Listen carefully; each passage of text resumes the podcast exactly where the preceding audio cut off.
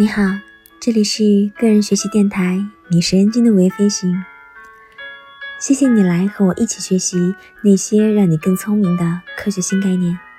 今天我们将要一起学习的是第七十一个概念——情境型超级生物。提出这个概念的是社会心理学家《正义之心：象与骑象人》的作者乔纳森·海特。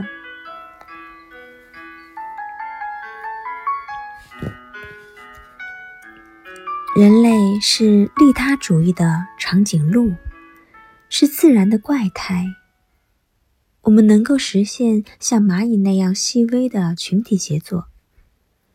人类已经成为一种超级生物，但和群居昆虫这种超级生物不同，我们的群居不以血缘为基础，而是基于暂时而具体的特殊环境。其是在群体的冲突当中，如战争、体育竞技和商业竞争等等。自从1966年乔治·威廉斯发表了《适应与自然选择》一书以后，生物学家和社会科学家联手打造了一个虚无的利他主义社会。任何一个人或动物的利他行为都会被解释为自私的伪装，最终目的还是亲属选择和互惠利他主义。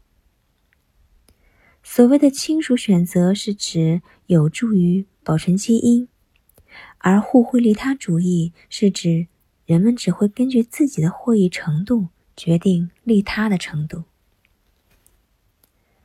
但最近几年，人们开始认为生命是一种垂直型的自我复制，自然选择能同时在多个水平上进行。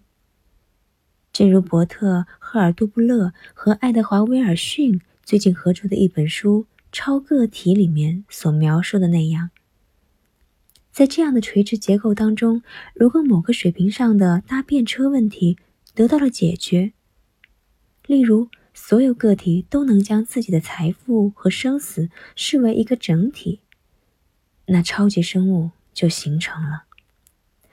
整个生命史上这样的大转变太少，但是，一旦发生，产生的超级生物就会取得巨大的成功。真核细胞、多细胞生物和蚁群都是这种转变的例子。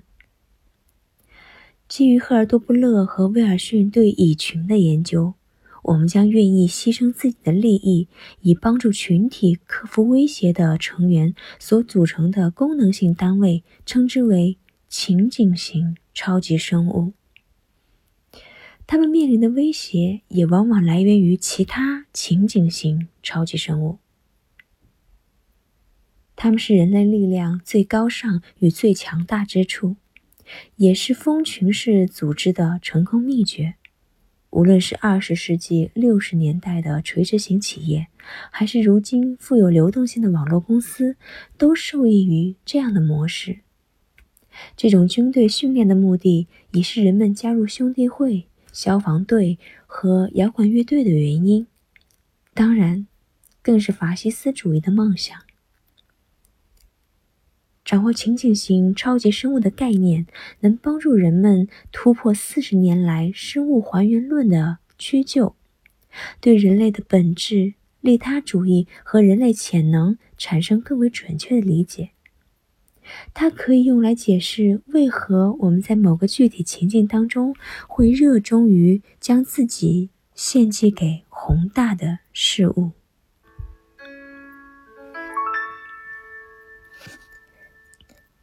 好了，今天的内容就学到这里啦。希望你每天都是快乐的，也希望你每一天都有新收获。我们下次再见了。